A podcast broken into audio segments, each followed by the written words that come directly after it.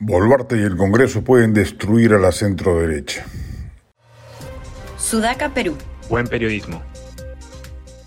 Según la última encuesta de Ipsos, cuando se le pregunta a la ciudadanía por qué tipo de líder votaría para presidente de la República, un mayoritario 25% señala que por uno que promueva la economía de mercado y el desarrollo económico, 24% por un líder fuerte dispuesto a actuar con mano dura y poner orden, y muy por detrás un 12% por uno que nacionalice las principales empresas del país y promueva la redistribución del ingreso.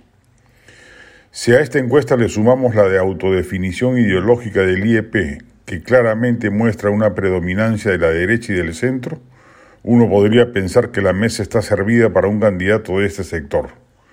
Pero lamentablemente no se aprecia en el mismo una renovación Siguen apareciendo en todas las encuestas Hernando de Soto, Rafael López Aliaga y Keiko Fujimori, el mismo tinglado del 2021 que no pudo hacerle frente a un candidato disruptivo como Pedro Castillo.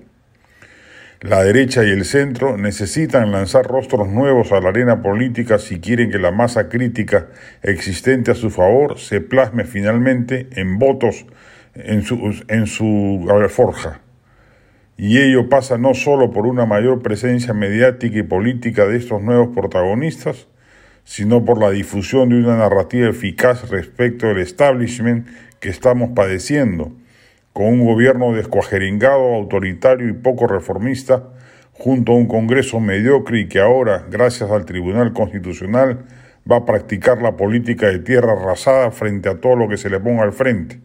Y lo van a hacer la derecha y el centro congresales. La gestión del Ejecutivo y el Congreso, ambos altamente desaprobados por la ciudadanía, puede ir minando el apoyo que las encuestas muestran a la fecha por un candidato de la centro derecha.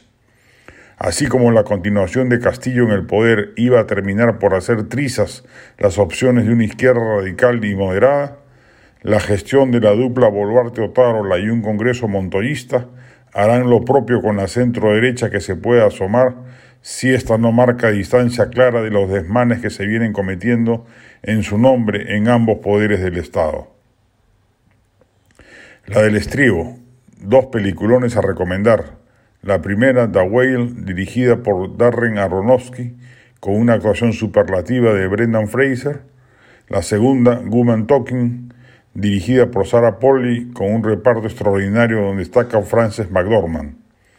Como es habitual, ninguna de las dos llegará a la paupérrima cartelera cinematográfica local, así que sin temor acuda a su proveedor habitual.